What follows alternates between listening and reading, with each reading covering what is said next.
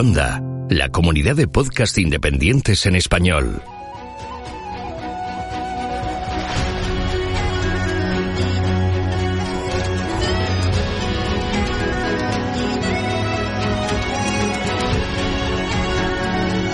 Estás escuchando Geocastaway, el podcast de geología y ciencias de la Tierra.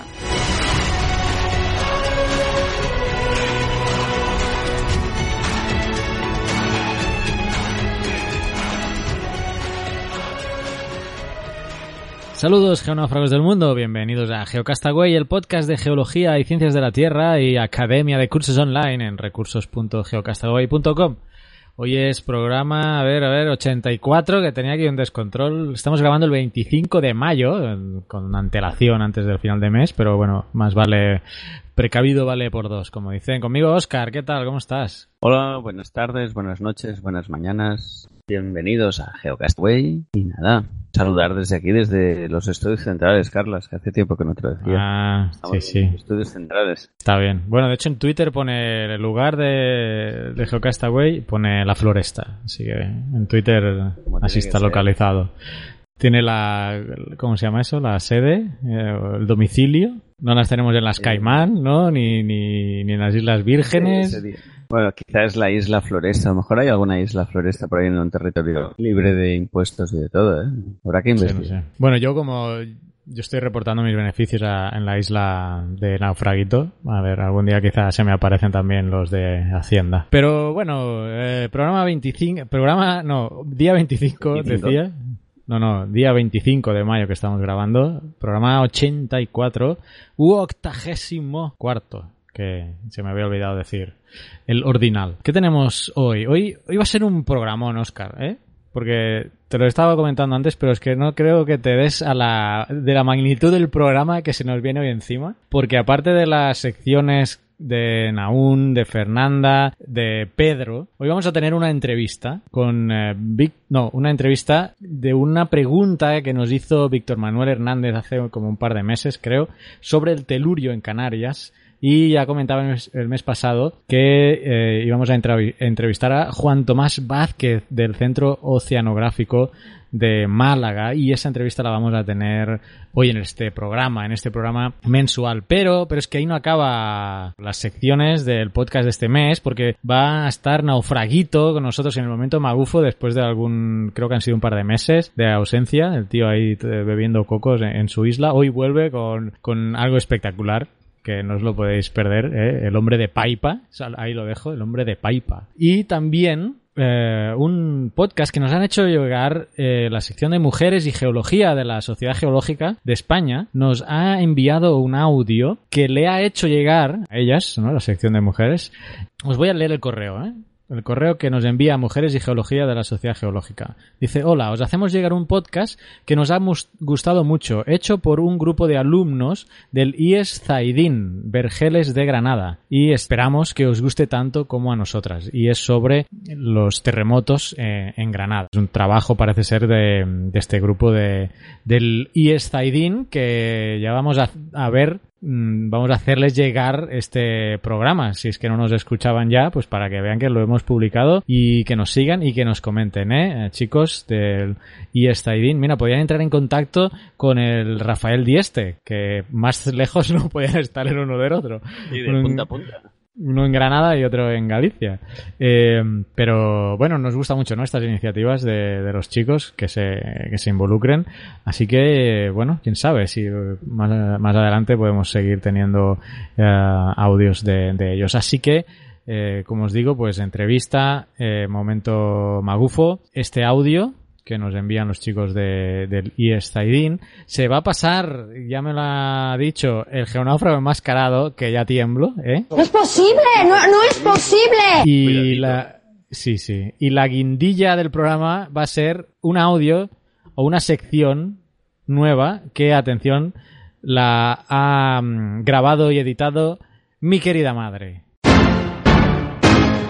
¿Eh? Así que, señora África, Gracias por el audio. Yo creo que se va a convertir en sección y bueno, habla de personajes de la historia que han contribuido al avance científico. Ah, eso, eso me ha dicho al menos de que iba a ir la sección de ella. Así que bueno, o sea que va a estar cargadito el programa de hoy. Así que más vale que empecemos y has hecho un poco, os he hecho un poco del, del menú del día que normalmente pasamos del índice del programa. Así que, pero bueno, hoy creo que valía la pena ante tanta tanta cosa. Así que hoy podríamos llegar a los dos horas como tiempos de antaño cuando teníamos esos programas tan largos. Estás escuchando Geocastaway, el podcast de geología y ciencias de la Tierra. En la intro que íbamos a comentar un par de noticias, ¿no? Básicamente. Una del... Estábamos antes hablando que han pasado durante este mes de mayo y nos ha venido a la cabeza el tema del castor, que ampliamente hablado, yo creo que se ha dicho todo lo que se podía decir sobre él, pero como ha pasado lo que ha pasado estos días y salió el informe del MIT, han tenido que ir hasta allá al MIT a, a pedir per, eh, opinión, ¿no? Iba a decir permiso, no, opinión. Y parece que han dicho lo mismo que, según comentan la gente que sabe de sismología aquí en España, pues han dicho lo mismo que ya sabían desde aquí, ¿no? Pero bueno, ya está bien una voz externa que nos explique cómo está el movimiento geológico por aquí, las fallas y los, no sé si decir, resultados de la inyección del gas, ¿no? Parece que un poco lo que está diciendo el informe, lo que se decía es que hay una relación entre el depósito y, y los sismos que se dieron casualmente o causalmente durante esos días y no sé mm, eso destacar No, no, sí, o sea, si quieres te leo los, los párrafos de, de la noticia dale, dale. porque Pon- ponlo serio realmente concluyen lo que decías tú, eh, confirman lo que ya se había dicho, pero bueno, como son de la Universidad de Harvard y del Oye, Massachusetts, el- a mí el MIT me del MIT han salido cosas muy chulas a mí que por eso hay muchos mucho. premios Nobel del MIT, sí, sí. el, el MIT es una cosa muy seria ¿eh? Sí, sí, pero bueno, al final eh, corroboran los informes de aquí. Te leo. Los estudios inicialmente encargados por el gobierno comenzaron en octubre de 2015 y, y han sido realizados por un equipo de siete profesores del MIT y de la Universidad de Harvard en las disciplinas de geomecánica, sismología y geología estructural. Este nuevo informe corrobora las conclusiones del trabajo publicado en 2014 en la revista Geophysical Journal International. O sea que hasta ahí nada nuevo. Se trata de un exhaustivo estudio que analiza el origen de la sismicidad inducida durante la inyección de gas en el almacén Castor en el año 2013. En él se han empleado nuevos paradigmas que integran los modelos geológico y geomecánico con el análisis de los datos de sismicidad y por último dice que según los estudios la localización de los sismos coincide con la zona de la falla amposta y con varias ramificaciones de la misma y concluyen que dichas fallas fueron sometidas a estrés como consecuencia de la inyección de gas. El informe señala que no habría podido esperarse que en su momento, con la información disponible y mediante estudios realizados con metodología estándar, se hubiese llegado a estas conclusiones antes de la inyección de gas. ¿Qué está diciendo aquí? Pues que faltaban estudios por realizar, obviamente. O sea, no, no podían saber que iba a pasar eso porque faltaban estudios. Y ya lo comentabas antes, eh, que estábamos hablando fuera de micro, y lo comentamos en su momento que creo recordar que no había estudio sísmico realizado y, y pues nos... Al- Alguien obvió ese paso. Como mínimo, yo creo que no había estudio sísmico realizado a nivel público. No sé, y me cuesta entender que una empresa del tamaño de lo que estamos hablando y el tipo de reservorio que es, que antiguamente había sido una zona de extracción de, de petróleo, no la tengan muy bien conocida, no sé cómo traducirlo, pero muy bien caracterizada, esa es la palabra que buscaba. Me, me sorprende, pero sí que está claro que a nivel público, no eh, dentro de la empresa, no intraempresa, sino a nivel público, no había el estudio que recogiera una parte de sismicidad. Así que bueno, queda eso dicho, ya corroborado ya por el Harvard y el MIT, o sea que ya eso pasa a palabras mayores y tenemos que hacerles casos. Y el otra noticia es Bueno, una... yo sí que lo- la coletilla que siempre me gusta decir. Todo esto viene a raíz de, de un gas que estamos inyectando por una política energética que tenemos en este país. Algún día espero que, bueno, cuando digo en este país me refiero a España. eh, estaría bien que algún día alguien se lo plantee y que busquemos otras formas de conseguir la energía. Que si hace falta hacer un almacén de gas subterráneo para controlar el coste del mismo gas y la distribución del mismo, no me parece mal, pero siempre y cuando tengamos un, modelo energético detrás eh, lógico y creo que ahora mismo en este país no tiene una deriva muy clara de hacia qué, dónde quiere ir y sobre todo en relación con políticas que están haciendo países vecinos, ¿no? Así que si nosotros no tenemos gas y lo tenemos que importar de otro sitio y inyectarlo para controlar su precio, quizá es mejor buscar fuertes alternativas no sé cuáles, pero que las podemos generar nosotras. Y ahí lo dejo, ¿no? El tema del gas, pues no sé, en España no hay muchos yacimientos.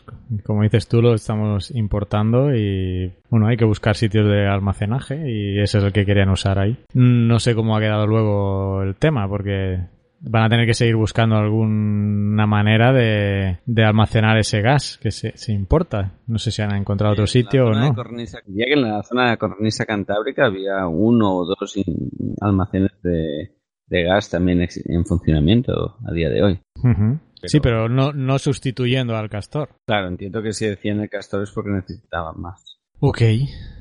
Bien, decía, otra noticia que nos eh, mandó mmm, hace unos pocos días José María Bernacho a una noticia que pues también creíamos conveniente destacarla ahora en la, en la intro. Eh, la noticia dice, uno de cada tres seres humanos vive expuesto a los terremotos. Uno de cada tres. El mundo no es, a nivel geológico, un lugar seguro para el ser humano.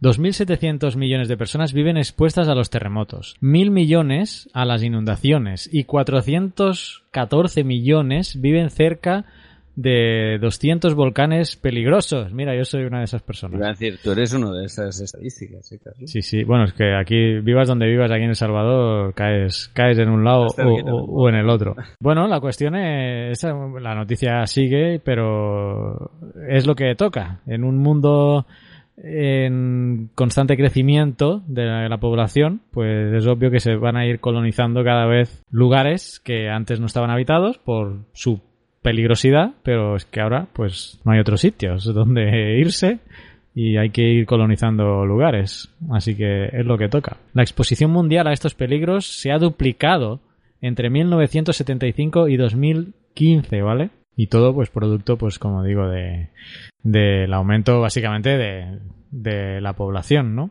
y ligado a causas obviamente de vulnerabilidad como la una es la pobreza la desinformación, etcétera, etcétera. Mala planificación. Pero, y bueno, es un tema que no por ser obvio, pues no vale la pena recalcarlo, ¿no? Ya que José María nos ha enviado esta, esta noticia, pues eh, creo que valía la pena comentarlo. Y no hace falta vivir en países en vías de desarrollo como lo hago yo, porque menos, no, no. de vez en cuando salen noticias de muchos países europeos, ¿eh? En, en, en Europa, a nivel de inundaciones, es bastante habitual que si la crecida del Rin, me acuerdo hace unos años la crecida del Danubio que ocupó la mitad de, de países de Europa estaban en riesgo de inundación. Eh, aquí en España tenemos bastantes eh, eventos de inundaciones, sobre todo en la costa levante, que son bastante, eh, bastante inmediatos. Y, bueno, tenemos terremotos bueno, en Italia, terremotos Simo de Lorca, Italia. El volcán de Islandia. Sí, sí, el supervolcán de Italia, eso tampoco lo hemos hablado. Otro tema para el mes que viene. Ah, lo de Nápoles, sí. algo he leído. ¿Quién ha Sí, empezado sí. a difundir eso? Ah, hace tiempo ya que, que salían cosas. Nada, guardémoslo para hablar. Sí, sí, ese tema hay que mirarlo con detalle, porque también he visto cositas por ahí de que Nápoles ya está a punto de reventar por los aires. Creo que es un poco sensacionalista, pero bueno, ya, ya lo acabaremos de, de aclarar mejor. Y bueno, eso que decíamos, que no hace falta estar en un país tercermundista para, para estar afectado por los riesgos de origen natural, ¿no? Vinculados con el mundo geológico. Sobre todo eso, a medida que la información es más abundante, nos damos más cuenta de las afectaciones. También a, medida que el, el nivel de vida de las poblaciones crece, la gente eh, agarra seguros y paga esos seguros y las aseguradoras tienen que pagar en función de esos riesgos y también se preocupan. Si, si queréis conocer eh, los riesgos de origen natural, un buen, una buena persona para preguntar es a las, a las agencias de seguros, porque yo sé que les preocupa bastante. Sí, sí. Bueno, a veces también la cagan, ¿eh? Porque ahora ese, el hotel este que se soterró en... ¿Dónde era? En los Alpes. Pues no sé qué seguro tendría... Mm. Porque si yo hubiera sido la compañía aseguradora no lo aseguro. Sí, claro, ahí se verá. Pero este tipo de litigios es una cosa que a las aseguradoras les preocupa y hacen bastantes estudios y hacen índices de cuánto cuesta arreglar las cosas y tal. Y realmente son alguien a quien preguntar. Cuando quieres saber cosas de riesgos, una de las personas a quien no te puedes olvidar de preguntar es a, a las aseguradoras. Claro, claro, porque les va el money, money, money. Va al money, de verdad. Bueno, pues eh, gracias José María por enviarnos esta noticia. Eh, y no sé si algo más en la intro que comentar. que decir, si el programa lo hacemos largo, mejor no nos alargamos, ¿no? Nosotros dejamos Bueno. que hablen los, los buenos. Dejamos que hablen los buenos. Sí, las buenas como mi madre, por ejemplo. Así que, a a ver, os dejo de corrido ya con todos los colaboradores y todas las secciones, así que no sé en qué orden van a ir, pero ya os lo he comentado antes. Yo creo que vamos a ir con la entrevista primero, ¿eh? Eh, Víctor eh, Manuel Hernández. Voy a recuperar el mail para aquellos eh, geonáufragos que no se acuerdan de lo que nos pedía, pues nos envió un mail, Víctor Manuel Hernández. Decía, buenas tardes, mi nombre es Víctor Hernández, escucho vuestro podcast hace un tiempo. Me gusta mucho y me gustaría hacer una sugerencia. Me acabo de enterar que un buque británico descubrió unos montes submarinos cubiertos con telurio en grandes cantidades al sureste de Canarias. Y directamente pensé que vosotros podríais hacer un programa al respecto. No sé si resulta de vuestro interés, pero me parece un tema interesante de cara a la procedencia de este elemento, así como la relevancia para la economía española si consigue hacerse con la explotación de este recurso. Vale, hasta ahí luego he preguntado lo del fondo oceánico. Así que ya ves, Víctor Manuel, hemos entrevistado ¿eh? a una persona del Centro Oceanográfico ¿eh? y nos va a hablar precisamente de este tema, del telurio en Canarias, ¿vale? No os desconectéis porque hoy va a estar un programa interesantísimo. Así que Dios. nos oímos en el cierre porque tengo un súper chistazo hoy de los mejores que se han contado en el programa.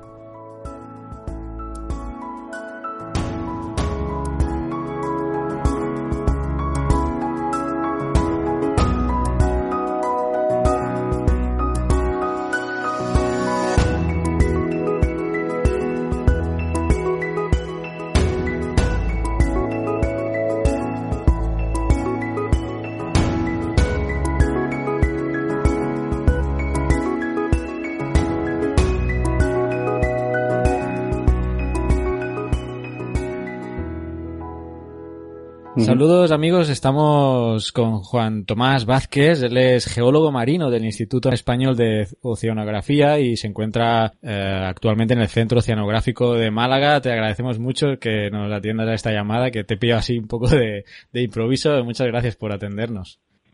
Muy buenas tardes. Eh, bueno, el tema que quería hablar contigo es eh, sobre el teluro. Me estás diciendo teluro, yo he leído telurio o lo he apuntado mal, no sé cómo se pronuncia. Se puede, se, se puede pronunciar de dos formas, si teluro o telurio. Pues bueno, eh, yo desconocía el tema, pero a uno de nuestros oyentes nos preguntaba sobre, sobre este teluro, concretamente en la zona de Canarias, ¿no?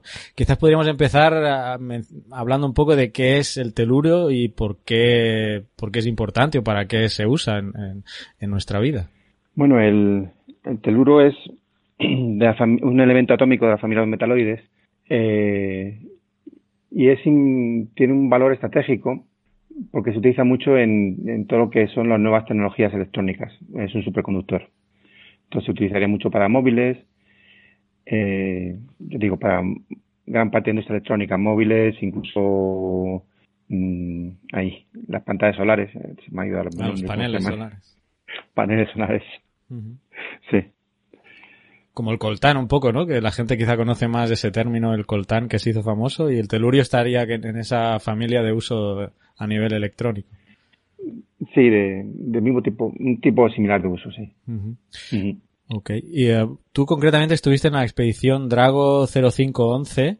Eh, cuéntanos un poco sobre esta eh, expedición. Y, y no sé si el objetivo era encontrar teluro o no, ¿verdad?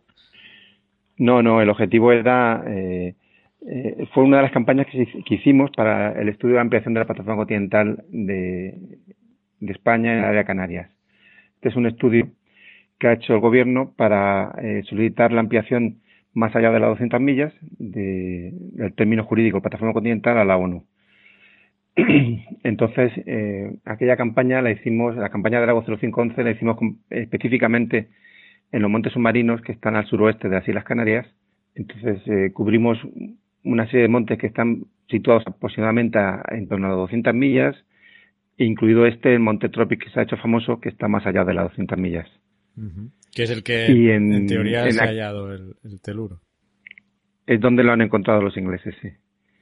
En aquella campaña, ya digo, hicimos todo lo que es un estudio geofísico, eh, la batimetría de los montes, eh, los montes y la zona alrededor de los montes. Los estudiamos también con perfiles eh, sísmicos de alta resolución para conocer la geomorfología, para estudiar los depósitos más recientes. E hicimos también un, muestreo de, de, las rocas que habían en estos montes. Entonces obtuvimos eh, rocas volcánicas muy similares a las rocas que se encuentran en las Islas Canarias, que era uno de los objetivos para tratar de demostrar que se trata de la misma región volcánica. Y además encontramos eh, depósitos de costras polimetálicas.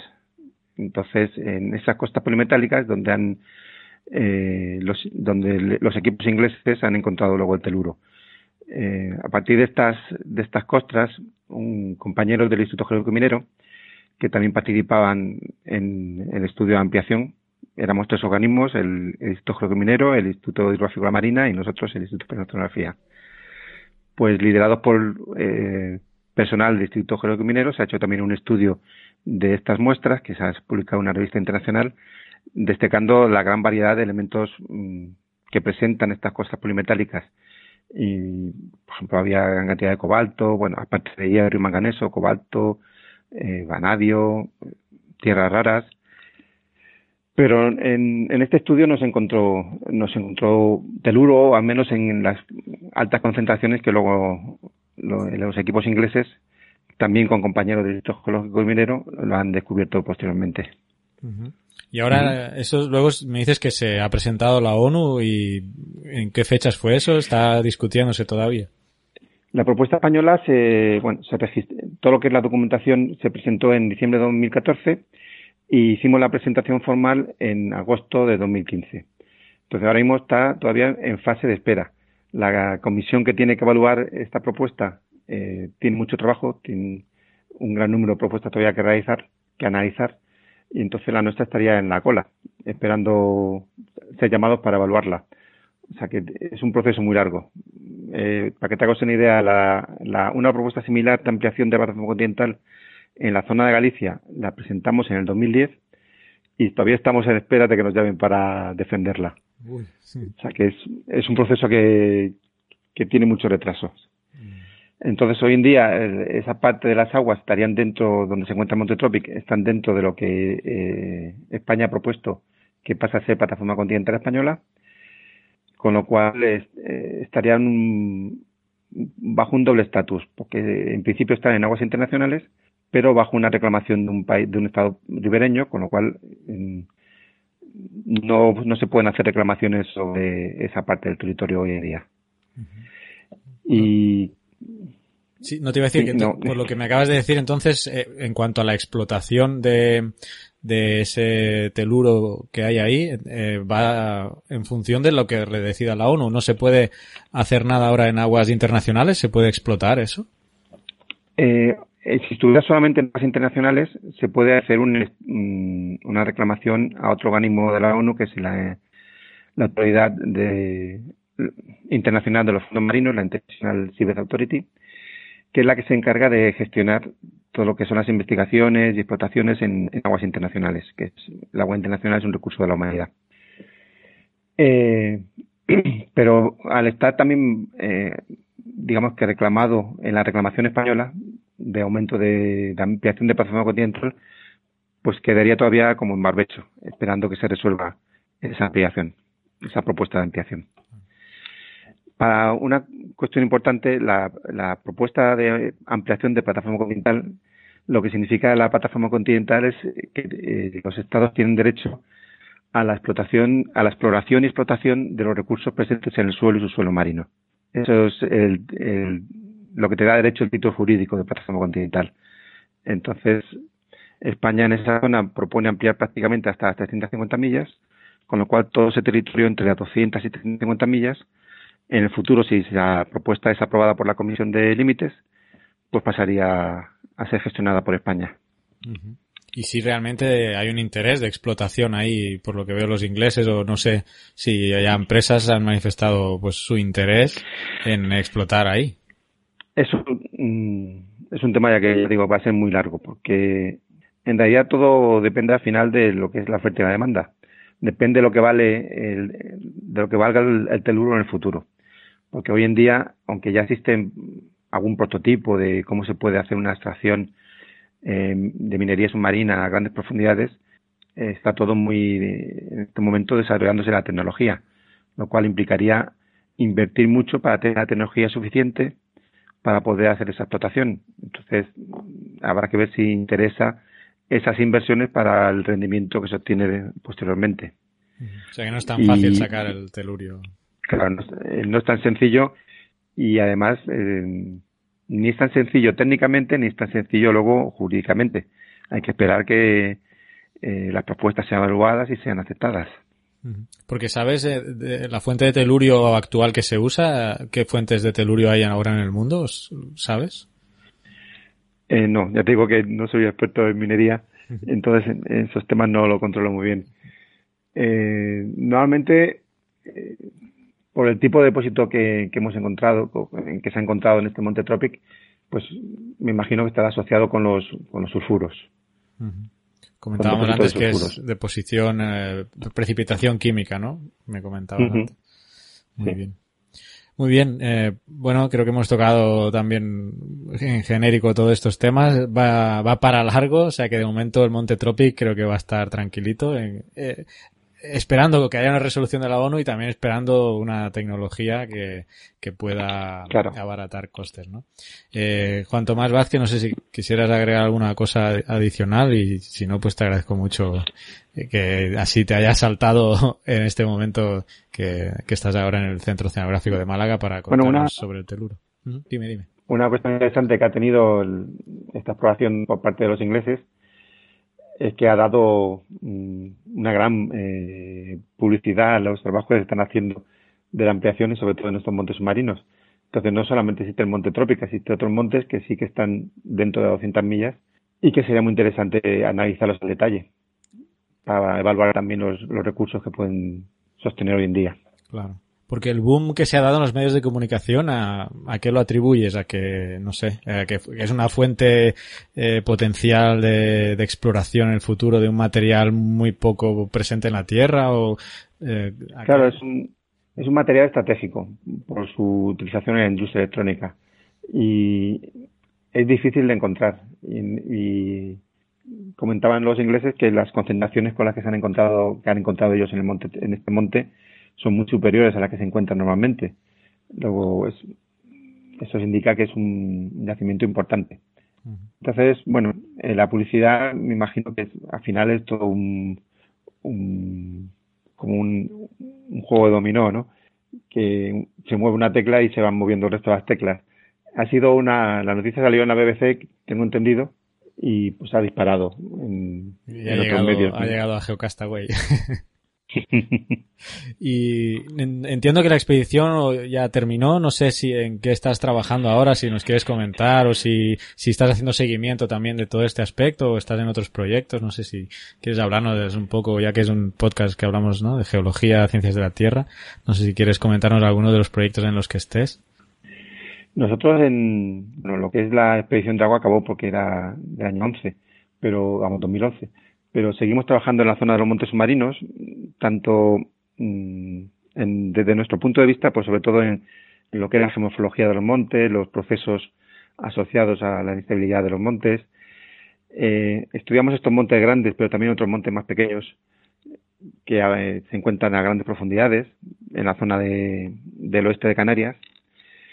Y estamos trabajando también en, en depósitos asociados a, las erupciones volcánicas, que, o grandes depósitos presentes en los márgenes continentales que proceden de las islas volcánicas y el trabajado por e, de, esos sedimentos por las corrientes y estamos trabajando también en, el seguimiento de lo que sería la actividad volcánica en la isla de Hierro, donde llevamos casi meses con compañeros del Centro Zonográfico de Canarias. Perfecto. Bueno, seguiremos el trabajo y si hay novedades también del teluro, pues te, te volveremos a, a molestar, si, si no te importa. No hay problema. Muy bien, Juan Tomás Vázquez, del eh, geólogo marino del Instituto Español de Oceanografía, que se encuentra en el Centro Oceanográfico de Málaga. Pues muchas gracias por, por atender la llamada. Nada, vosotros.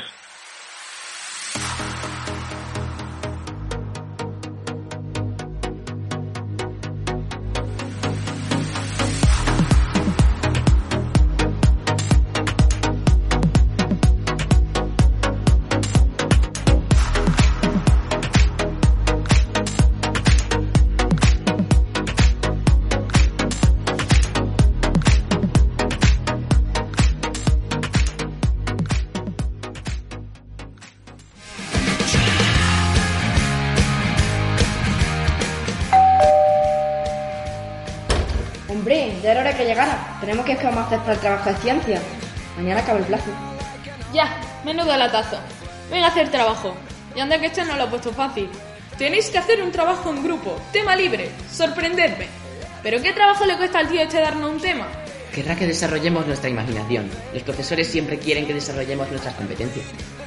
¿La imaginación? ¿Las competencias? Venga ya. A ver, ¿y sobre qué vamos a hacer este magnífico trabajo para que acabemos pronto? Pues hay muchos temas disponibles. Sobre la tectónica de placas. ¿Y el polen? Describir su morfología y su papel en la reproducción de las plantas puede ser muy interesante. ¿El polen? A mí me da alergia al polen y los trabajos. ¿Por qué no buscamos algo en la Wikipedia y lo copiamos? Total, el plasta ese no se lo va a mirar. Oye, Trini me acaba de enviar un WhatsApp. Dice que no va a venir porque se va con sus padres a Dulcar a ver a su abuela. ¿Usted un amorro? Bueno, vamos a dejar de quejarnos y a trabajar. Empecemos con algo sugerente. ¿Algo sugerente? Mm, la fecha. Para eso no tenemos que pensar mucho. Buah, por lo menos podremos decir que lo hemos empezado. A ver, escribe 12 de abril de 2010. Y ahora el título. Vamos, Bruno, fija tus neuronas. Bueno, quizá... Recuerdo que ayer... ¿Quién se está moviendo? ¿Cómo que quién se mueve? ¿Qué pasa? ¿Qué, qué es esto? Bruno, quítate de la ventana y cuidado con los cristales. Esto se va a caer. Yo me voy a la calle. Ni se te ocurra. Mete debajo de la mesa y nadie sale. Cuidado con esa estantería. Porque en la cabeza. ¡Ay, Dios! ¡Vamos, vamos a morir todos! ¿Estáis todos bien? ¿Ha sido un terremoto? Sí, creo que no tengo herida. Me tiembla todo el cuerpo, pero no, no pasa nada. Sí, eh, ha sido un movimiento sí- sí- sísmico. Es un fenómeno relacionado con el movimiento de las placas tectónicas, con las fallas. Eh, hace poco tuvo lugar un terremoto en Haití de magnitud 7,3 en la escala de Richter que causó muchísimos muertos. ¿Quieres callarte? Estamos a punto de morir aplastados y nos vienes con lecciones. ¿No puedes preguntar si nos ha pasado algo? Algo pasa en la calle. Se han caído los rótulos de la tienda de enfrente y hay mucho polvo en lo alto de la calle. Parece que hay gente herida. Pásame el móvil. Vamos a ver si la gente está bien. Yo no puedo llamar a mis padres. No me funciona el móvil. ¿Y ahora quién me recoge? A mí tampoco me va. Ha debido de ser un terremoto muy fuerte. Por los efectos observados, calculo una intensidad según la escala macrosísmica europea. Pero no calcules nada y dame la radio. Debe haber alguna emisora que diga algo.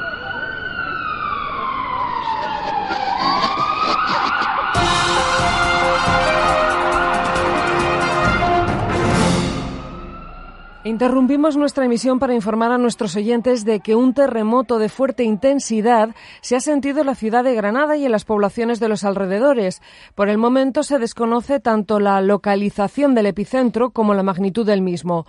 Nos llegan noticias de que se han producido daños en varios edificios del casco antiguo y Protección Civil advierte de que es posible que haya algunos heridos. Intentaremos ponernos en contacto con el Instituto Andaluz de Geofísica para tener más datos de este terremoto y ante todo les pedimos que mantengan la calma. Es posible que se produzcan réplicas y normalmente serán menos fuertes. Si están en un edificio afectado, abandónenlo con orden y tranquilamente. Eviten utilizar los teléfonos a no ser que sea algo verdaderamente urgente. ¿Sí? Eh, ¿Tenemos conexión con el Instituto de Geofísica? Sí, buenas tardes.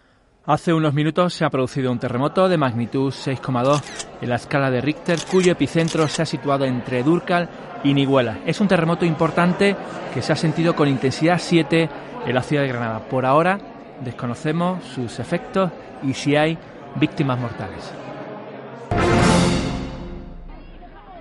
Durcal, pero hacia allí es donde está Trini. Ah, pues en el epicentro es donde los efectos son más catastróficos. Pero es que no puede decir otra cosa. ¿No te preocupa que le haya pasado algo? Eh, callad.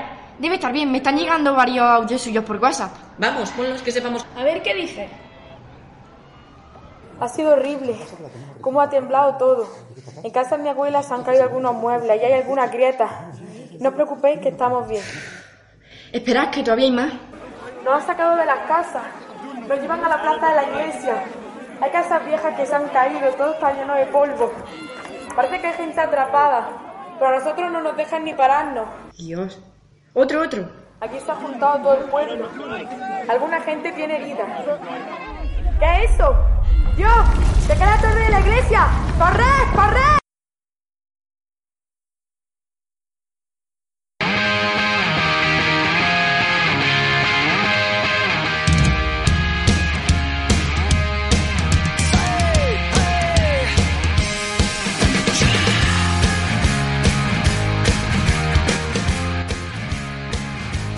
Al final nos ha salido un pedazo de trabajo. Decidme la verdad, a que soy un insoportable con esto hacer. Como no nos ponga un día, le rayo el coche. Pero el profesor no tenía una moto. Sí que sí.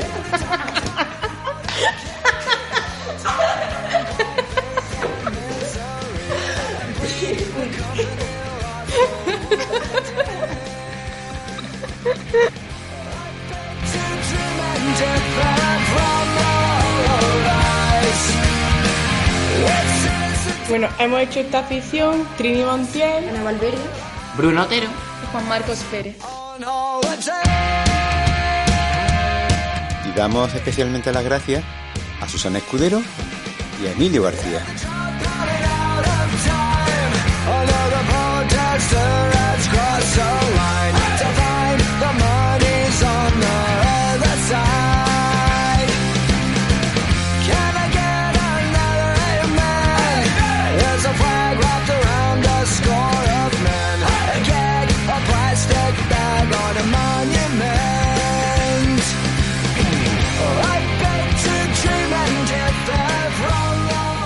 Paleontología con Fernanda Castaño. Hola amigos de GeoCastaway, soy Far Castaño.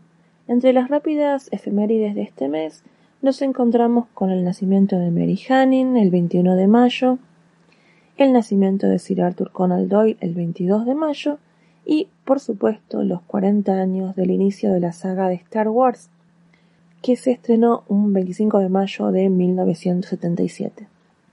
De las noticias paleontológicas más interesantes de este mes, nos encontramos con un trabajo publicado en Scientific Reports acerca de la poderosa mordida del dinosaurio más icónico de todos los tiempos, el poderoso Tyrannosaurus Rex. Utilizando un modelo computarizado basado en la anatomía muscular del T-Rex y comparándola con la de cocodrilos, aves y caimanes, el estudio indica que la fuerza de su mordida era de 3.600 kilos de fuerza, que es más de dos veces la fuerza de mordida de los mayores cocodrilos vivos.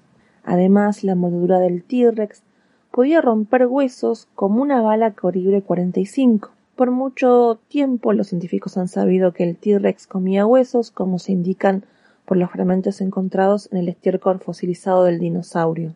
Como regla general, sin embargo, los reptiles no son de roer huesos debido a que sus dientes no están diseñados para eso. Actualmente, los desmenuzadores de huesos bien conocidos, como hienas y lobos, tienen dientes de oclusión que utilizan para fragmentar los huesos largos y así poder acceder a la médula ósea en el interior del hueso. El tiranosaurio rex parece ser el único entre los reptiles que logra esta capacidad similar a la de un mamífero, pero sin poseer una dentición especializada. La otra gran noticia de este mes tiene que ver con la presentación de un nuevo anquilosaurio llamado Sul cruribastator. Si son fanáticos de cazafantasmas, el nombre probablemente les suene familiar, y es que Sul era el nombre del portero de Gosser.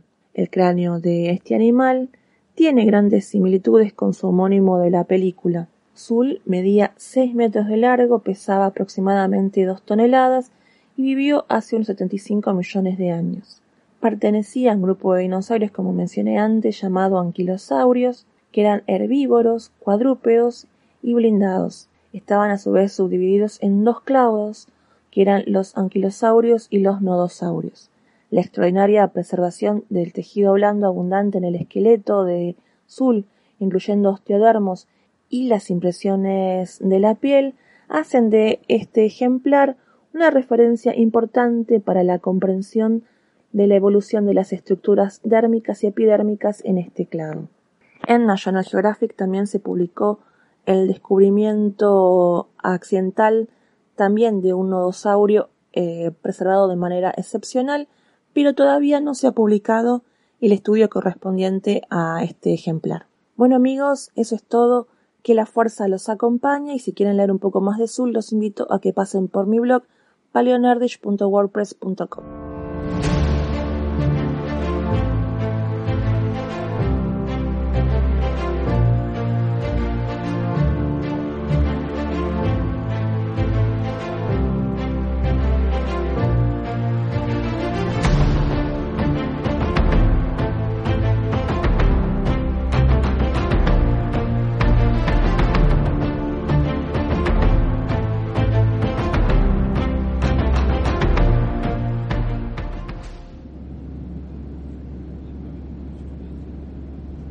Saludos, aquí el geonáufrago enmascarado. Estoy en un avión camino a Corea del Sur y vamos a preguntar aquí a este amigo que tengo por acá. Este es un avión lleno de científicos y militares también. Pero vamos a preguntar al científico que creo que va a tener dos dedos de frente. Amigo, ¿qué opina de la geología? Ya sabéis que estoy preguntando esto. Eh, nosotros vivimos en el planeta Tierra, ¿eh? madre Tierra le llaman algunos también. ¿Usted cuál es su opinión como experto en la materia? La madre naturaleza es una asesina en serie. Nadie la supera. Y es la más creativa. Pero como todo asesino en serie, siente el irrefrenable deseo de que la atrapen. ¿De qué sirven esos fantásticos crímenes si nadie se lleva el mérito? De modo que va dejando miguitas. Lo más difícil, y para eso uno estudia durante años, es reconocerlas e interpretarlas. Y a veces lo que creías que era el aspecto más brutal y activo resulta que es su talón de Aquiles. Y a ella le encanta disfrazar sus flaquezas de fortalezas. Es una cabrona. Este... Mm, creo que este hombre está como una cabra. Oiga, mire por la ventana. Ese... ¿No es Superman?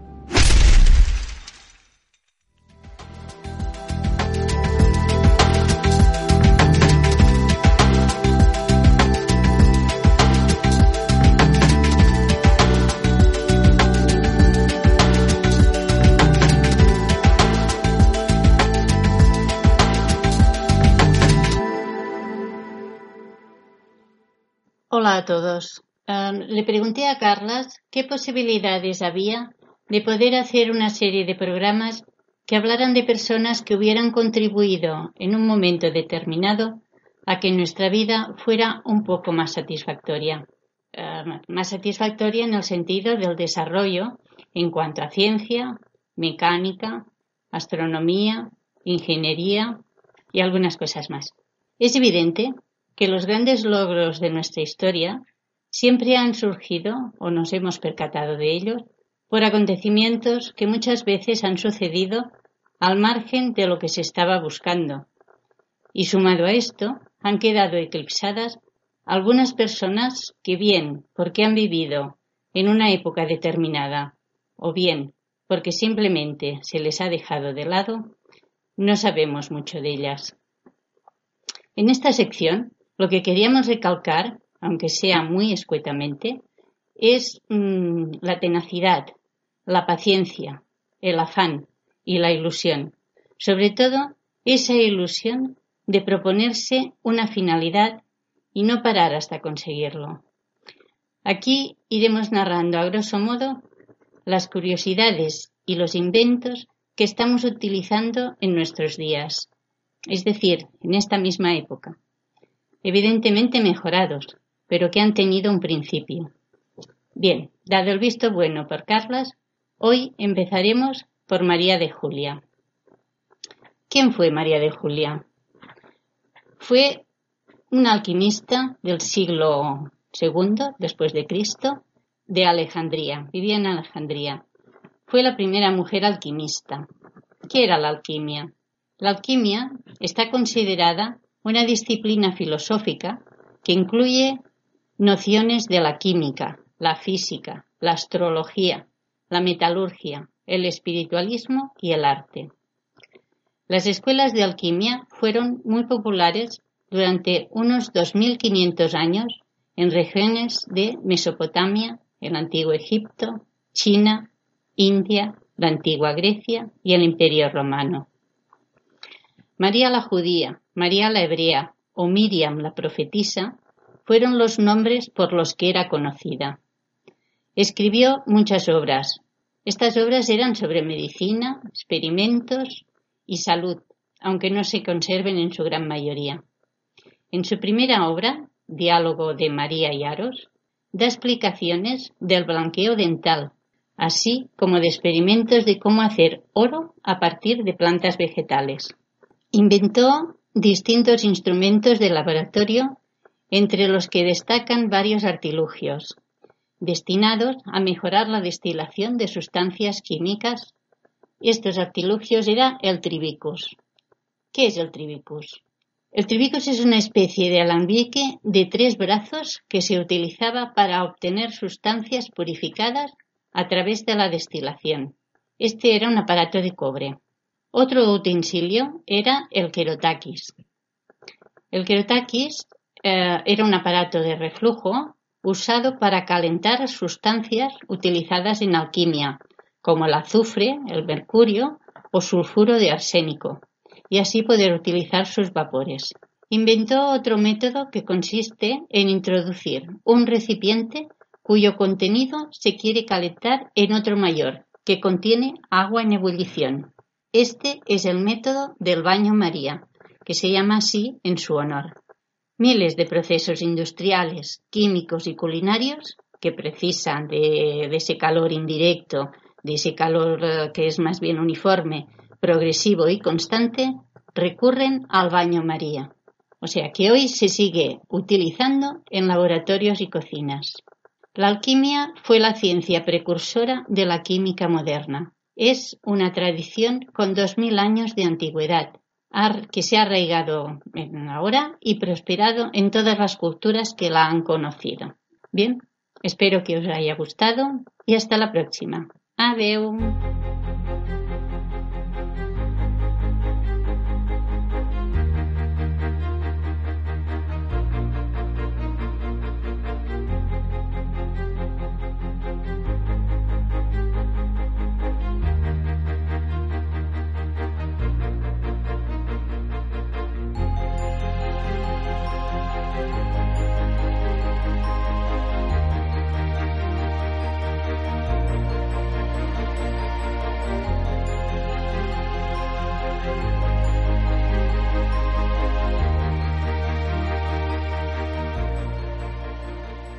Exploración espacial por Naum Chazarra. Hola a todos. Este mes el Curiosity ha comenzado a muestrear unas pequeñas dunas que actualmente están activas. La primera vez que se lleva a cabo un estudio de este tipo en otro lugar que no sea la Tierra. Intentará resolver cómo el viento es capaz de dar forma a estas dunas teniendo en cuenta la escasa presión atmosférica, la composición de los granos de esta y cómo va variando la forma de estas a lo largo del tiempo gracias a la toma de fotografías separadas en el tiempo. Mientras, el rover Opportunity ha comenzado a estudiar el Valle de la Perseverancia, un valle formado probablemente por la erosión del agua, aunque hay otras alternativas que serán sometidas al escrutinio de los instrumentos del Opportunity que lleva ya más de 150 meses sobre la superficie de Marte. Antes de dejar Marte, ya se han publicado los resultados de la investigación sobre el accidente de la Schiaparelli, que sufrió un accidente al intentar aterrizar sobre Marte el pasado año. Por lo visto, sus sensores no fueron capaces de funcionar correctamente debido a la rotación de la nave que provocaba el viento, haciendo que la nave pensase que ya había aterrizado, cuando en realidad estaba cayendo a más de 500 km por hora, por lo que no encendió sus retropropulsores el tiempo necesario y acabó estrellándose contra la superficie. A pesar del fracaso de esta misión, estos datos servirán para preparar la próxima misión robótica a Marte de la Agencia Espacial Europea que despegará en el año 2020. Un poco más lejos, la NASA está intentando adelantar el lanzamiento de la misión Psyche, que tiene como objetivo estudiar un asteroide completamente metálico y que se cree que podría ser el resto del núcleo de un embrión planetario en el año 2022, lo que haría que la sonda llegara cuatro años antes a su objetivo de lo previsto, aprovechando una trayectoria mucho más eficiente. Antes de despedirnos, queríamos mencionar que ya está en funcionamiento el proyecto de la ESA denominado Neoliota, que se dedica a estudiar los impactos de cuerpos que se producen contra la Luna para poder conocer mejor el número de cuerpos del rango que va del decímetro a los metros que existen en nuestro entorno cercano para poder estudiar de una manera el riesgo que suponen estos cuerpos tanto para las naves que hay en órbita como para nuestro planeta, ya que a veces estos cuerpos no son detectables hasta que no están muy cerca debido a su tamaño y a su órbita. Esto es todo por este mes. Un saludo.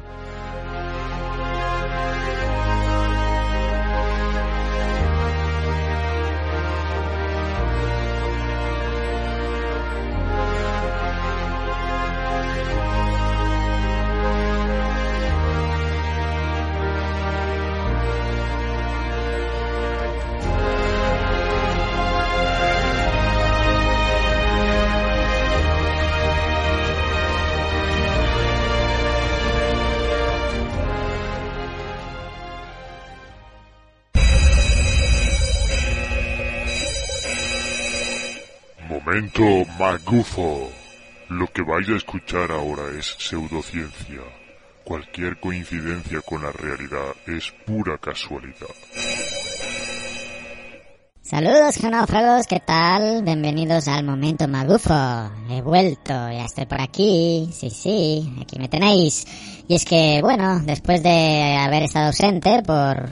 Bueno, tampoco he estado haciendo demasiadas cosas, ya sabéis, en mi isla tomando cocos, pero siempre en las redes sociales y en los círculos de internet a veces aparecen cosas interesantes, como la que os voy a contar hoy, el hombre de Paipa, que ¿verdad que no habéis oído hablar de él? La verdad es que no ha sido muy difundido, pero la cuestión es que ahí está, una evidencia de un fósil de una pie, o sea, una ignita de un pie homínido en Paipa, en Colombia. Y qué mejor explicación les puedo dar que la del propio investigador. Soy el director de la Fundación Museo Paleontológico del Pantano Vargas y hoy les voy a presentar un fósil muy interesante. Se trata de unas huellas encontradas en una roca sedimentaria, la cual contiene dos huellas de un animal desconocido y la huella del pie derecho de un ser humano. Sabemos que es de un ser humano por la posición del dedo gordo. En el caso de la huella del hombre de Paipa, que hemos llamado así la, la huella encontrada en el fósil, la encontramos al frente, mientras que en los primates se encuentra a un lado. Por lo tanto, la huella del hombre Paipa pertenece a un ser humano. La huella se aprecia el talón, la planta del pie y los dedos. Cuando se estudia una huella, se hace énfasis en dos características. Una es la dinámica de la huella y la otra es la anatomía de la huella. El primer aspecto que vamos a considerar y a detallar es la anatomía de la huella. La anatomía hace referencia a la estructura de la huella, la cual es particularmente diferente a la del hombre actual. El hombre actual es más de, eh, delgado en su estructura, mientras que la huella del hombre de Paipa es más robusta y más ancha. Tiene una particularidad la huella del hombre de Paipa y es que tiene el dedo gordo en forma cuadrada. Bien, bien. Bueno, hasta aquí parece todo coherente y con sentido, ¿verdad? A partir de aquí, pues se empieza a comparar estas, esta huella del hombre de Paipa que le han llamado ellos con la del hombre de la Etoli, que pues es un descubrimiento real de una ignita, de una huella, datada hace 3.5, 3.7 millones de años, hace 3.7 eh, millones de años, y pues eh, a la que se asocia a un homínido, ¿no? Obviamente, pues en los albores probablemente de la humanidad, con rasgos todavía eh, simiescos, por decirlo de alguna manera, pero asociado a un homínido 3.7 millones de años en el este del actual África y registradas en ceniza ¿eh? de una erupción del volcán Sadiman, ¿vale? Pues bien, se hace la comparación con este yacimiento de la Etoli y llegamos a las conclusiones. Amigos, vamos a escuchar las conclusiones de el hallazgo de la huella del hombre de. Con estas características dinámicas y anatómicas podemos concluir que los seres humanos que dejaron la huella en Paipa y los seres humanos que dejaron la huella en la Etoli pertenecen a la misma especie, son los mismos seres humanos. Y eso nos permite llegar a la conclusión que habitaron el mismo territorio, cuando América y África estaban unidas. Eso ocurrió en un periodo aproximadamente de entre 160 millones de años o 200 millones de años, que correspondería en la línea de tiempo a lo del denominado periodo jurásico, prácticamente todo el periodo jurásico. Interesante esta conclusión es que serían los primeros seres humanos que existieron en la Tierra, debido a que los primates aparecieron hace unos 45 millones de años y los restos de seres humanos que conocemos actualmente no llegan a los 3.5 millones de años. Por lo tanto, la existencia de seres humanos hace más de 160 millones de años no solamente es asombroso, sino que confirma la teoría expuesta por Yvette Deloison en su libro Prehistoria del Peatón, quien eh, afirma que el ser humano no desciende del mono. Bueno amigos, yo no sé si todavía estáis de pie o no. Resulta que dice que la Etoli convivió con el hombre de Paipa, o al revés, que el hombre de Paipa convivió con la Etoli. La Etoli se data en 3.5 millones de años por el método de potasio-argón, o sea, una evidencia. Y tú te sacas de la manga que el hombre de Paipa tuvo que convivir con el de la Etoli y eso tuvo que haber pasado cuando los continentes estaban juntos, obviamente, porque si no, no había otra explicación. Y eso hace 200 millones de años que los continentes de América y África estaban juntitos, porque hace hace 3.5, que es cuando se ha datado eh, al, al, hombre de la Etoli, ya estamos en el Plioceno y ya la Tierra, la configuración estaban bastante separaditos América de África, ¿verdad? Y, y no tenía otra explicación que asumir que América y África estaban juntos y hace 200 millones de años. Así, catapum, ping pong. Eh, no tiene sentido. 200 millones de años, amigos. El Jurásico menciona, pero si había dinosaurios todavía. ¿Me está diciendo este señor que los dinosaurios y los humanos convivieron? ¿Hace falta decir algo más? En fin, no tiene ninguna absoluta evidencia de que esa huella tenga 200 millones de años. Por el amor de Dios. Ah, la has datado bien. Y para rematar, me sacas a la científica o escritora magufa de turno, donde dice que el hombre no proviene del simio, o algo así ha dicho, ya no me acuerdo, la verdad es que he borrado esa parte de mi memoria. En fin, amigos, hasta aquí el momento magufo, recobrad aliento y nos vemos oímos el mes que viene.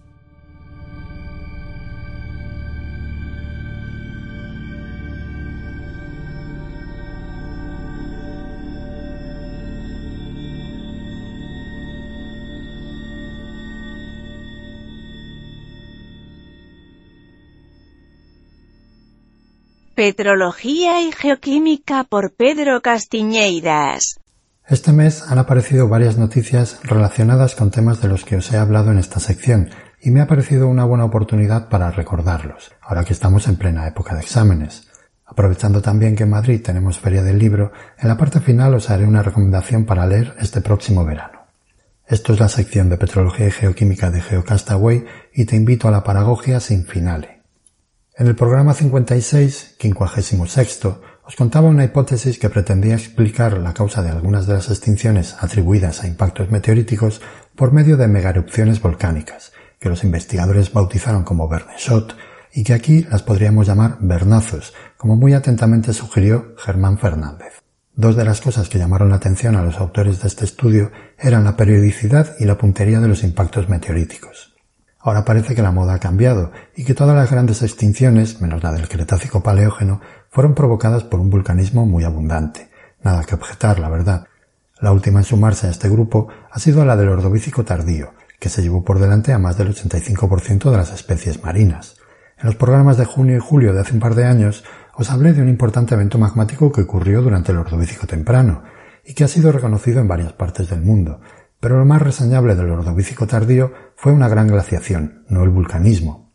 Sin embargo, en un reciente estudio, geólogos estadounidenses han encontrado evidencias de que en esta época se debió de producir un importante vulcanismo porque han encontrado valores muy altos de mercurio en rocas de varios lugares del planeta. Y el mercurio tiene un origen eminentemente volcánico. Bien lo sabemos en España, donde aparece el yacimiento de este metal más importante del mundo. Quedan todavía algunos flecos por resolver, porque no está nada clara la relación de este vulcanismo con el enfriamiento del planeta pero sí parece evidente que debió haber un importante evento volcánico.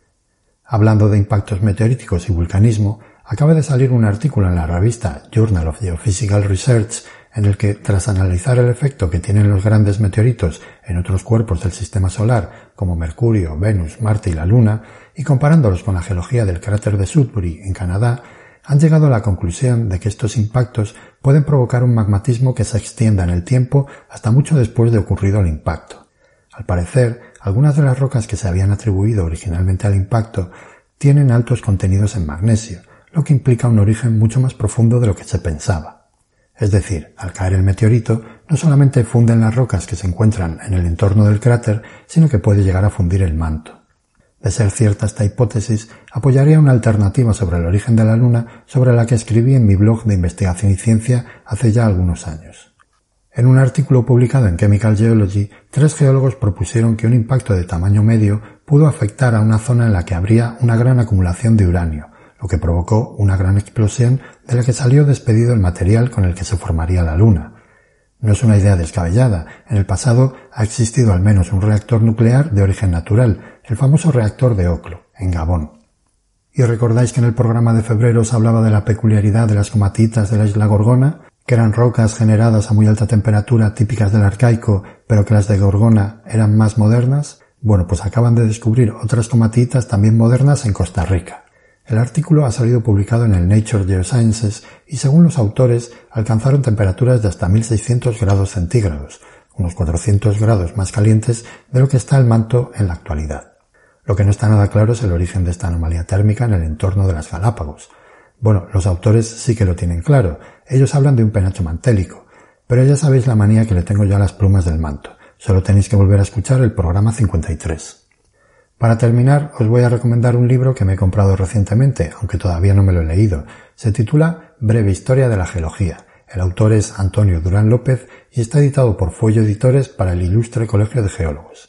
Ya os presenté aquí un maravilloso libro de historia de la geología en España en el programa 73, el de Manuel Julibert, en el que nos cuenta de una manera muy amena el desarrollo de la geología en España desde el siglo XVIII hasta los años 70 del siglo pasado, puesta en contexto con las grandes corrientes geológicas imperantes en cada momento y con la situación sociopolítica en España. Este libro del que os quiero hablar hoy va un poco más allá y nos presenta el uso que los humanos hemos hecho del entorno geológico desde el principio, desde la edad de piedra, las edades de los metales, griegos y romanos, la Edad Media, el comienzo de la era moderna y, posteriormente, los fundamentos de la geología de Steno, Werner y Hatton. Los últimos capítulos están dedicados a la especialización de la geología, a los aspectos más importantes de la geología en los últimos tiempos, sobre todo al tránsito entre las ideas fijistas y la tectónica de placas, y finalmente a la geología planetaria. Y todo esto en 350 páginas. Estoy seguro de que será una obra de referencia para los que nos gusta indagar en las raíces de esta maravillosa ciencia que es la geología. Os recomiendo que os hagáis con ella antes de que se agote. Recordad que os dejo todos los enlaces de las noticias en la web de Geocastaway. Y nada más por hoy, nos seguimos escuchando el mes que viene.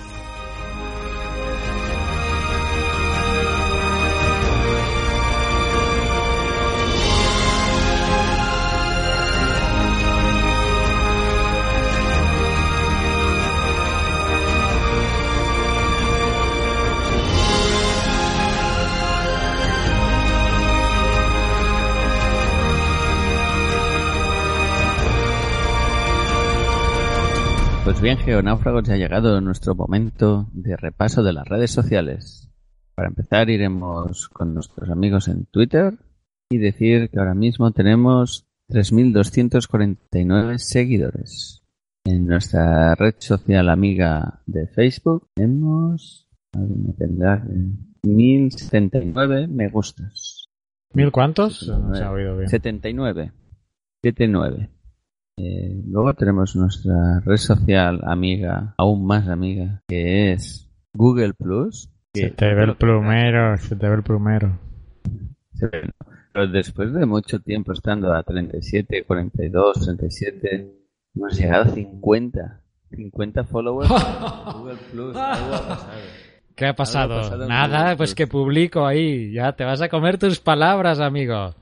Ay. Y te voy a decir algo más, y es el secreto de Google Plus, que solo los geonáufragos lo van a saber. Y es que ¿Cuál me he es dado ese? cuenta que Google, cuando haces una búsqueda en Google, si algo está en Google Plus, te lo pone antes en las búsquedas. Así que amigos, publicad en Google Plus. Un algoritmo desesperado para que la gente entre en Google Plus, ¿no? Claro, a ver, que no son... Perdón, perdón, no se puede decir esto. Que no son... He rebajado y no sé si estoy igual de fuerte. No, sé son- si lo estás mejorando o no. Es que no son tontos. Espera, espera. Espera, espera. Que si nos oyen los niños no puedo decir. Google Plus es de Google y Google es el lugar de búsqueda más usado en el mundo. Pues si quieren patrocinar Google Plus es normal que publiciten o coloquen antes en una búsqueda algo que está en Google Plus. Así que, eh, bueno, es una estrategia y auguro buenos eh, tiempos para Google Plus en el futuro. Vaya, esto va a quedar grabado para los años de los años, ¿eh? Yo no auguro. un buen Vale, vale, bueno. Pero bueno, lo dejaremos. De aquí a unos años y cuando estemos en el episodio 325 re- revisaremos estas palabras que hemos Sí. dicho. Iré ¿Qué con más? bastón. Pasando de Google Plus, tenemos también nuestros amigos de Telegram, en nuestro canal de Geocastaway, que tenemos 31 miembros. Y Carlas, el mes pasado, abrió un grupo de Geocastaway Podcast, que puedes Sí. encontrar en, en Telegram, que ya somos 16 miembros. Ya podemos chatear y enviar cosas Exacto. por ahí. Geonáufragos del mundo, nosotros. uniros a Telegram y ahí podemos hablar y, y enviadnos eh, geochistes y audios. Enviadnos audios también a través del Telegram y nosotros los pondremos aquí. Podéis enviar lo que queráis, o lo que os apetezca también. Hombre, sí. Algo de geología. El otro día Pablo nos compartió su visita en ah, Zamora, ¿era? Siempre me- nunca me acuerdo. de- perdona, Pablo, no me estoy acordando de dónde eres.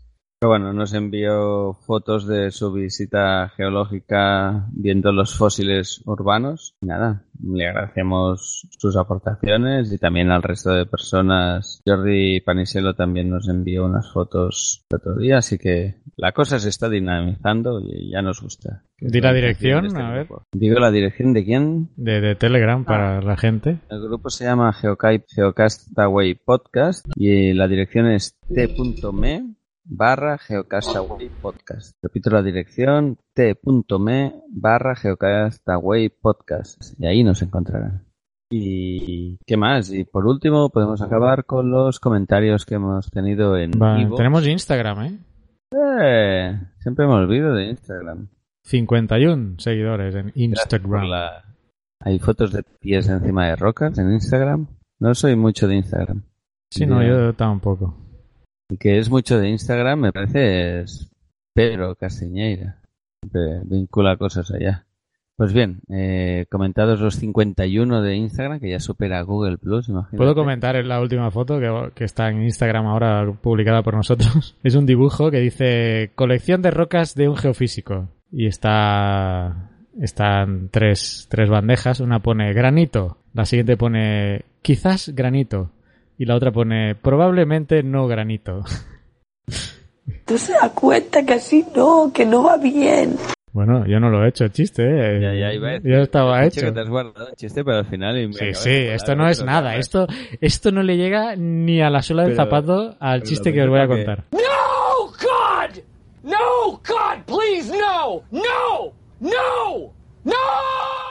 Has, ¿Eh? colado un, has colado un chiste a través de Instagram. Has utilizado una red social para colar un chiste. Esto ya empieza a ser eh, enfermizo. Yo se lo he dicho en la última foto que hay en Instagram. Pues bien, tenemos la plataforma de Evox, que tenemos 39 likes también, y tenemos dos comentarios este mes. Tenemos uno de nuestra amiga Marisa sobre el podcast que colgamos de la de, de de la descripción de geología y actividades y universidades. Pues nos comenta Marisa, apuntamos la práctica de las gominolas ya. Miramos esa página, muchas gracias, y acerca de las ponderaciones y lo que afecta a la geología estamos muy preocupadas. No creo que podamos tener un grupo de geología para el año. Ya veremos. A ver cómo avanza el tema, pero realmente es un tema preocupante este de la geología en los estudios secundarios. Por último, un comentario de África Lavado.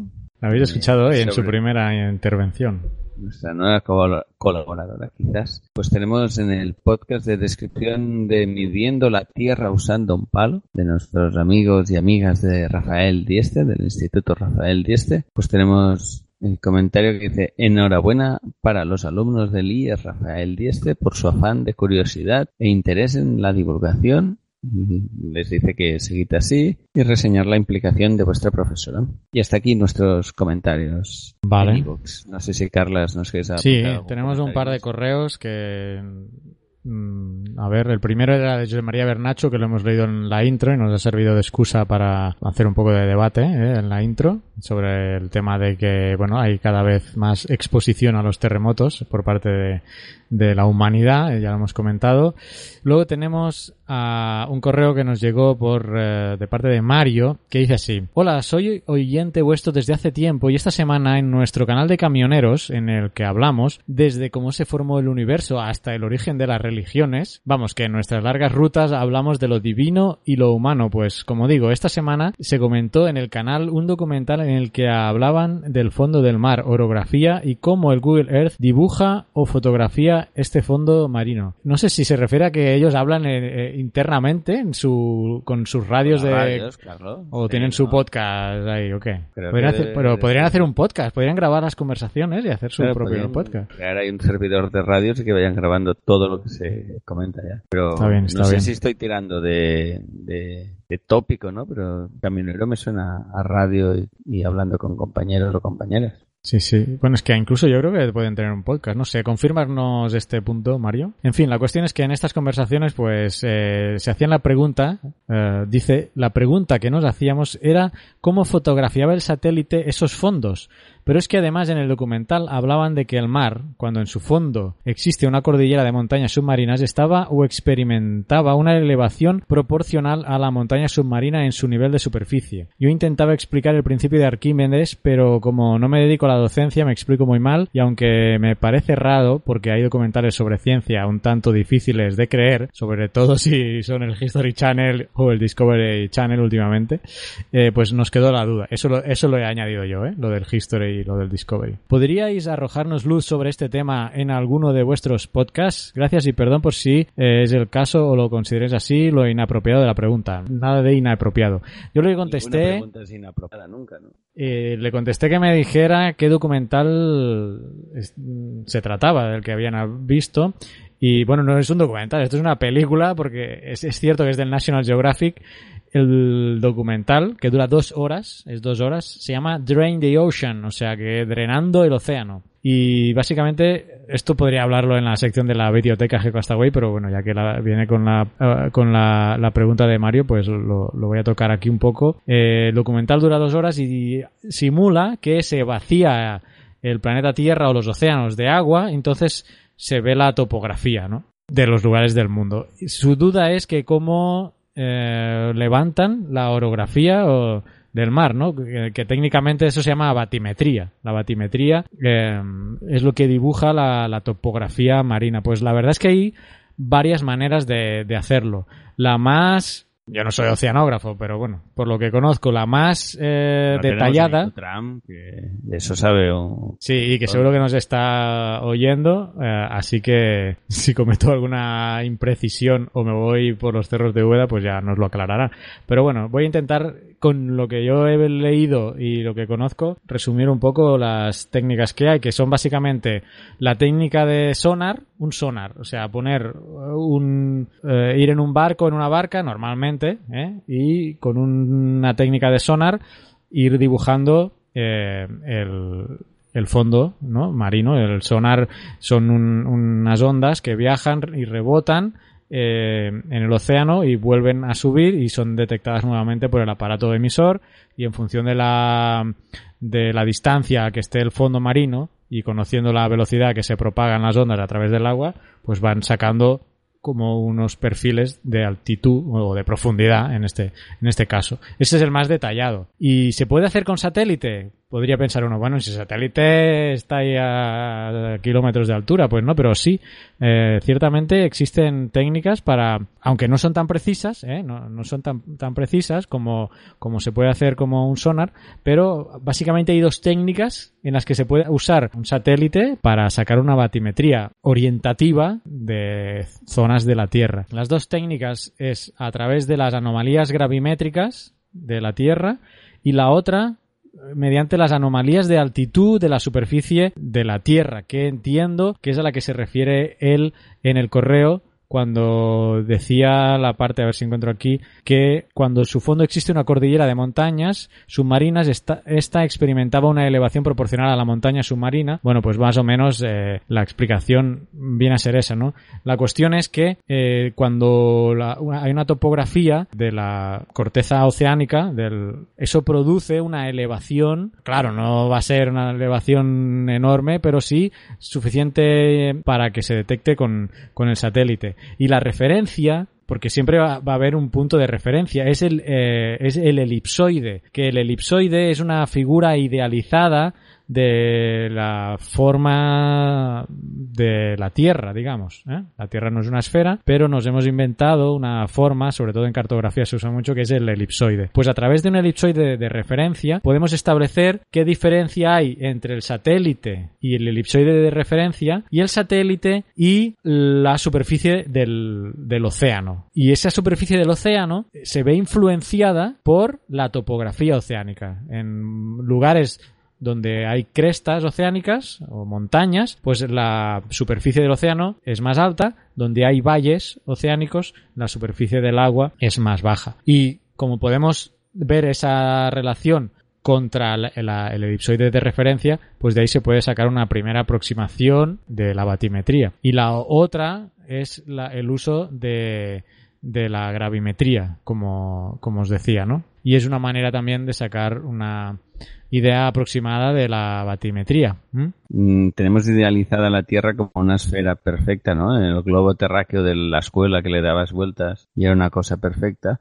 Pero en verdad nuestro planeta no es tan bonito y tan perfecto como pareciera a través de esos globos terráqueos, sino que sería más como, por decir algo, como una naranja, como la superficie de una naranja, que es una cosa arrugada con sus su superficie rugosa, vamos, es una superficie perfecta. Y a veces, ¿no? Las idealizaciones que hemos hecho nos han hecho tener una idea, valga la redundancia, de una cosa que realmente es diferente de lo que tenemos en mente. Perfecto. Bueno, gracias Mario por tu pregunta. Si ha quedado alguna duda, pues también nos la preguntas y, quizá Ikutram, eh, Marta, nos complemente. ¿Quién más? Eh, creo que teníamos una última cosa. Miguel, Miguel Varadero, mm, pues bueno, nos agradece más que nada que habláramos de aquel tema de cómo llegaron los humanos a Australia, ¿vale? Y que, mm, aunque comentamos el tema, pues que no estaría de más que entrevistáramos a algún glaciólogo y que ya nos avisará porque nos hablaba también de que habían entrevistado a Harrison Smith, el geólogo del Apolo 17, pero que todavía no lo habían publicado en el podcast de la Fábrica de la Ciencia y que nos avisaría cuando estuviera. Ah, por último tenemos a Víctor Mendoza, que nos dice, hola, recién descubro tus vídeos en YouTube, súper interesantes. Yo vivo en San Miguel, realmente vive cerca de aquí. Supongo que lo ha encontrado buscando... Sí, sí, está cerca, a 40 minutos de aquí, de donde vivo. Habrá encontrado pues los vídeos donde hablo del volcán de San Miguel, ¿no? Del Chaparrastique. Y quiere hacerme unas bueno, dice, quisiera hacerte un sinfín de preguntas, pero solamente te, haré un par. ¿Conoces Cerro de Hoyos en Honduras? Está forrado de obsidiana por todos lados. Y ahí no hay volcanes. En cambio, aquí en el Chaparrastique, el volcán de San Miguel, no se encuentra ese mineral. Me gustaría que, con, conocieras ese lugar. Saludos. Pues nada, un día vamos y, y hacemos un viaje ¿eh? y hacemos un vídeo para el canal a Cerro de Hoyos, que he estado viendo dónde quedaba y está relativamente cerca de la frontera con El Salvador. Si consideramos desde la frontera de, con Honduras, entre El Salvador y Honduras, hasta el Mar Caribe, digamos que está como a un cuarto de camino, ¿eh? Un cuarto de camino yendo desde la frontera de El Salvador hacia el Mar Caribe. Aquí ahora muchos que no conozcan dónde está El Salvador estarán diciendo, bueno, ¿y qué me cuenta? Pues bueno, tendréis que ir a un mapa y ver exactamente la ubicación del Salvador y Honduras para que os hagáis una idea. Lo digo porque a mí, la- primera la vez que me dijeron que tenía que venir a El Salvador, digo, bueno, Lo miraste, coño, ¿no? ¿y dónde coño está eso? Pero bueno, lo que quiero decir es que eh, en, el, en la costa pacífica tenemos la zona de subducción de la placa de cocos que está subduciendo bajo la del Caribe. Y hace muchos años, muchos miles de años, la inclinación de la, del plano de, Benioff, que le llaman, ¿eh? de la zona de subducción que entra ¿eh? de la placa oceánica que está subduciendo, que se hunde bajo la continental, pues tiene un ángulo de inclinación. Esto es- nos lo podemos imaginar muy fácilmente. Hasta que llega a una profundidad eh, en que empieza a fundir y eso genera los volcanes. Pues hace mucho tiempo eh, la inclinación de esta mm, eh, de este plano de Benioff era mucho más suave. ¿Eso qué quiere decir? Que el punto de fusión sucedía mucho más hacia el interior que el lugar actual de los volcanes actuales. Es por eso, y es bueno, mi, es mi suposición, que en esa parte de Honduras, que ciertamente, aunque ahora dices tú que no hay volcanes, nos decía, ¿no? Pero son restos volcánicos de un tiempo pasado en el que esta zona de subducción, en el que esa inclinación del plano Benioff era más suave y el vulcanismo se encontraba en el norte de El Salvador también, entre el norte del Salvador y, digamos, el sur de, de Honduras. El hecho de que haya obsidiana, pues y en el chaparrastique no, una de las causas es la composición química, básicamente, del, del magma. En Las, las obsidianas no dejan de ser eh, vidrio, no son ni consideradas un mineral, son, es vidrio, se produce en momentos de enfriamiento muy rápido y sobre todo en una roca riolítica. ¿eh? En cambio aquí, en esta zona del Chaparrastique, tenemos una composición de magma más basáltico y pues no es tan habitual que se produzcan bueno las obsidianas no entonces por eso pues aquí se ven menos estas obsidianas y en cambio en esa zona que mencionas que debe ser muy bonita que está forrado de obsidiana pero vaya- asociado básicamente a la composición química del magma. Y espero haber contestado eh, y, si- y sin conocer el sitio espero no haberla cagado mucho porque no conozco Cerro de Hoyos. Pero bueno es la explicación más lógica que se me ocurre para explicar eh, este tema Sí, yo iba a apuntar la obsidiana, como decías, es un, es un enfriamiento muy rápido, lo que decías, no llega a ser mineral, y eso hace que al enfriarse tan rápido la estructura cristalina no se puede generar, ¿no? Los átomos quedan dispuestos ahí sin demasiado orden, por eso cuando se rompe tiene una, una fractura concoidea, así como el, el mismo cristal, el vidrio. Eh, en cambio, si esa roca le hubiese, ese magma, perdón, le hubiésemos dado tiempo suficiente para que los minerales se vayan disponiendo, tal y como las leyes de la cristalización tranquila. serie de Bowen Exacto. Pasaría a tener una estructura cristalina, entonces ya pasaría a ser un mineral y se rompería en función de una serie de características de cómo están los enlaces de esas que componen esa roca, ¿no? No sé si lo he explicado bien, pero bueno, la idea es esa.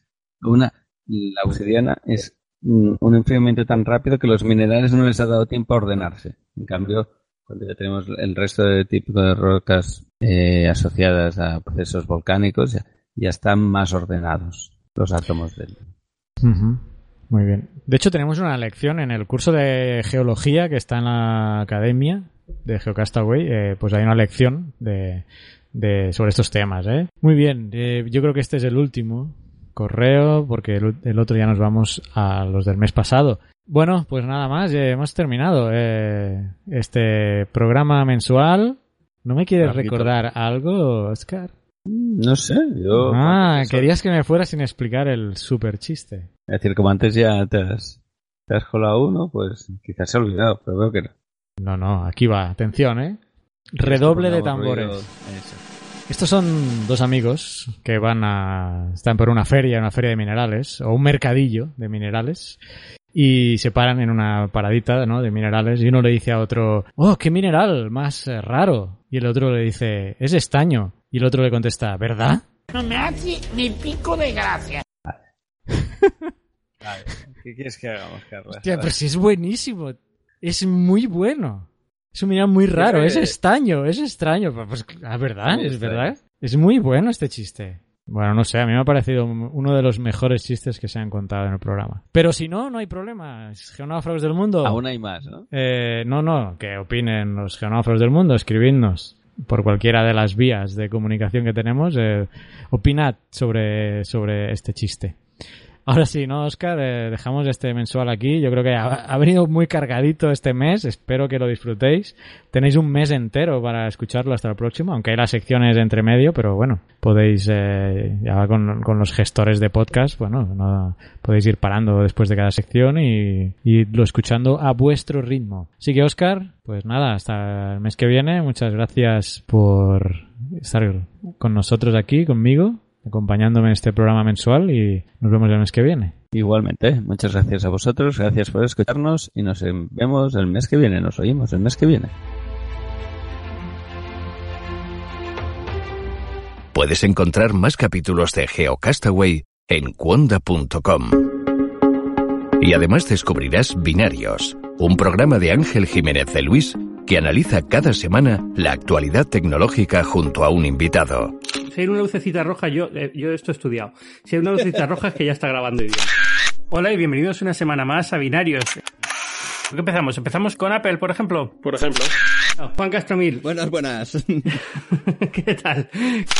Está aquí esta semana conmigo de nuevo Rosa Jiménez Cano, corresponsal de, del país en Silicon Valley. Rosa, ¿qué tal? Hola, buenas tardes. Eh, te quería traer aquí porque has estado en todos los sitios donde había que estar estas últimas dos semanas. Sí, ha sido el Elevate Summit.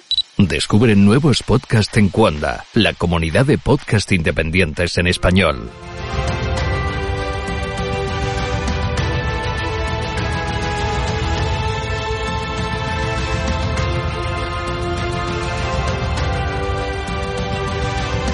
Envíanos tus comentarios, preguntas o sugerencias a geocastaway.gmail.com. Puedes escribirnos en nuestra web geocastaway.com. Búscanos en Facebook y en Twitter. Y escúchanos también a través de iTunes, Evox o Miro.